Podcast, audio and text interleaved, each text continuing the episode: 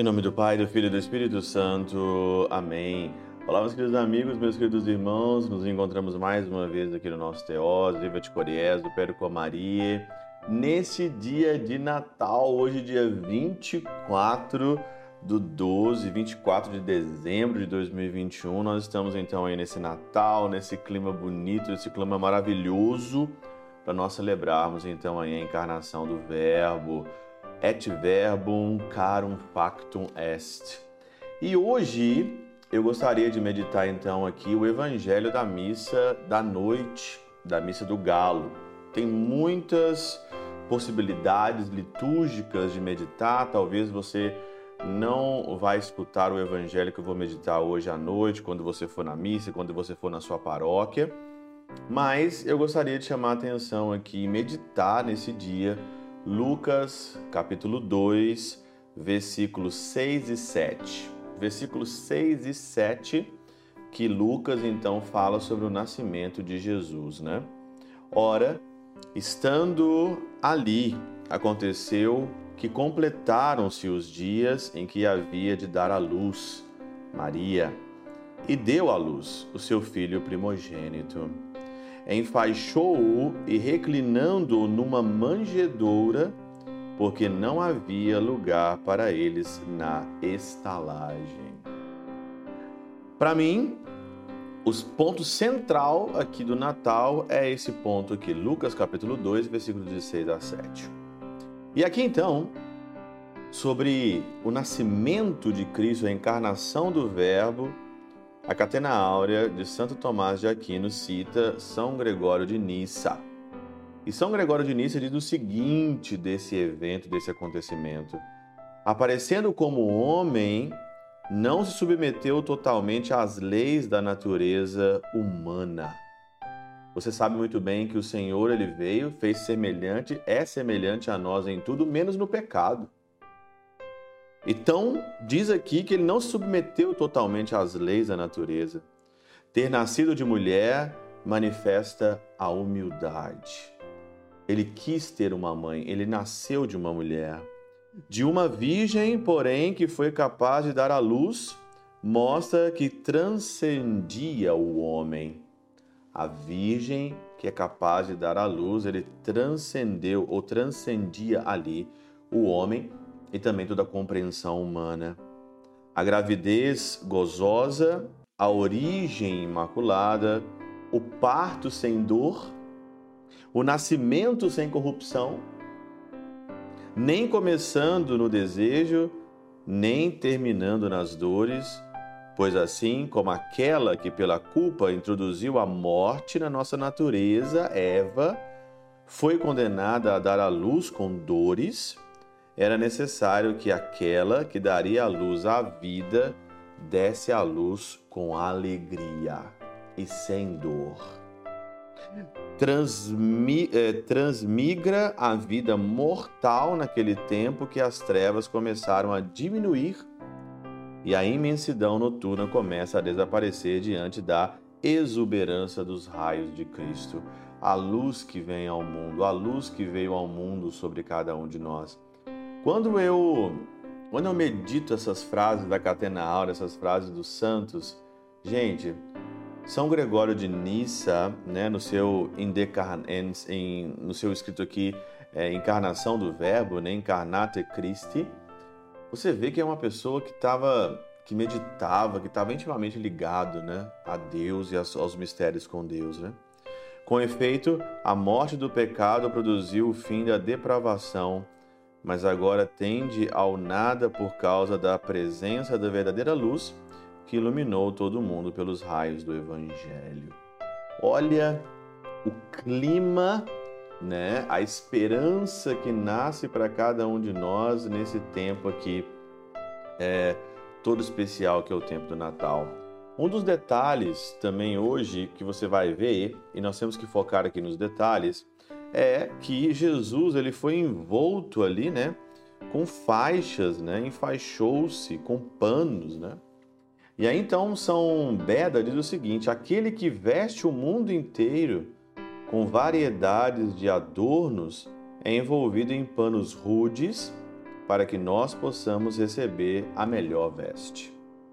Aquele que adorna o mundo, né, com tantos é, adornos e tantas graças, foi envolvido por panos rudes ali, numa simplicidade, para que você e eu possamos ter a melhor roupagem.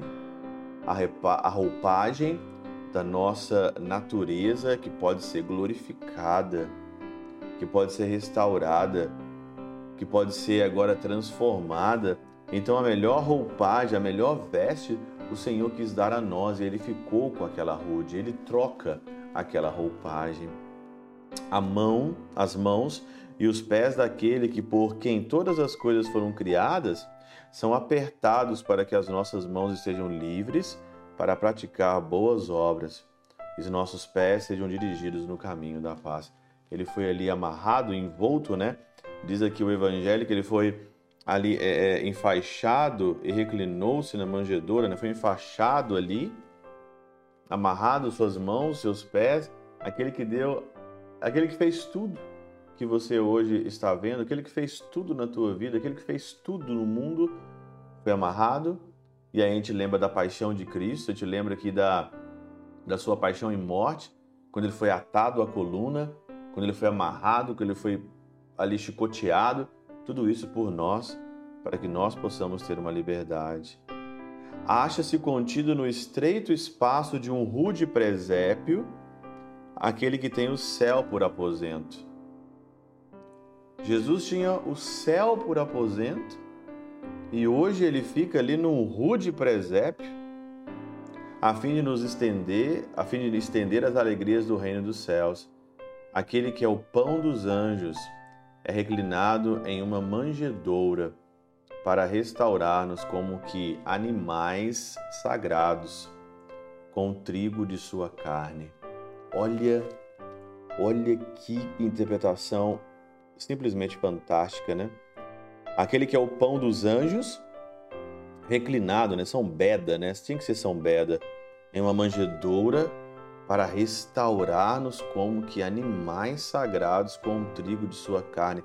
Ele nos alimenta com o trigo de sua carne. Agora vem a parte mais forte que São Cirilo diz o seguinte: o, o Senhor encontra o homem com a alma bestializada por isso é posto no presépio, no lugar da manjedoura, para que nós, mudando a nossa vida bestial, fôssemos conduzidos à vida apropriada ao homem, partilhando não do feno, mas do pão celeste, o corpo da vida. Jesus encontrou o homem bestial, bestializado, e o que mais a gente encontra hoje aqui, nesse tempo do Natal, é a bestialização do homem. O homem de fato virou um animal, virou uma besta quadrada. Porque Natal não é Papai Noel, Natal não é comida, não é bebida. Lógico que você vai se reunir hoje na sua casa, você vai se reunir hoje à noite, mas Natal não é isso. Natal é você se alimentar do pão celeste. Nossa vida, o Senhor se foi colocado na manjedoura para que você mude a sua vida bestial, fôssemos conduzidos à vida apropriada ao homem. Deus pensou uma vida apropriada a cada um de nós, ele não pensou uma vida bestial, bestializada. Por isso que ele foi colocado na manjedoura de São Cirilo. Para que você, vendo que o Salvador do mundo foi colocado no lugar onde os animais e as bestas, as feras viviam e comiam, para que você largue essa vida medíocre, porque você largue essa vida bestial e comece não a comer feno, comer capim, mas que você possa entender que além do peru de Natal, além do pernil, além das coisas que você vai comer hoje à noite, o que alimenta a sua alma é a Eucaristia. O que alimenta a tua vida é a Eucaristia. Até quando nós vamos ficar nessa vida bestializada? Numa alma bestial? Aquele que está sentado à direita do Pai não encontra quarto em uma estalagem, a fim de preparar-nos muitas moradas na casa do Pai. Ele não encontrou morada na estalagem hoje porque ele quer preparar uma morada na eternidade para nós. Por isso segue, porque não havia lugar para ele na estalagem. Não nasce na casa de seus pais, mas na estalagem, no caminho.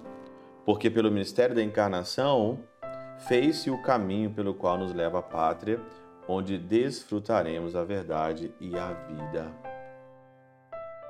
Neste Natal, nessa noite, eu quero largar a minha vida bestial.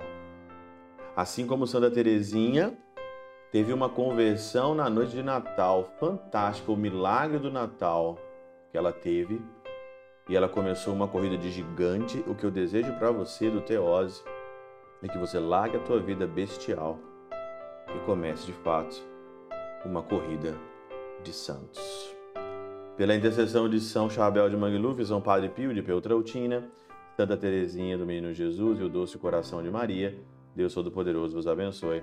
Pai, Filho e Espírito Santo desça sobre vós e convosco permaneça para sempre. Amém.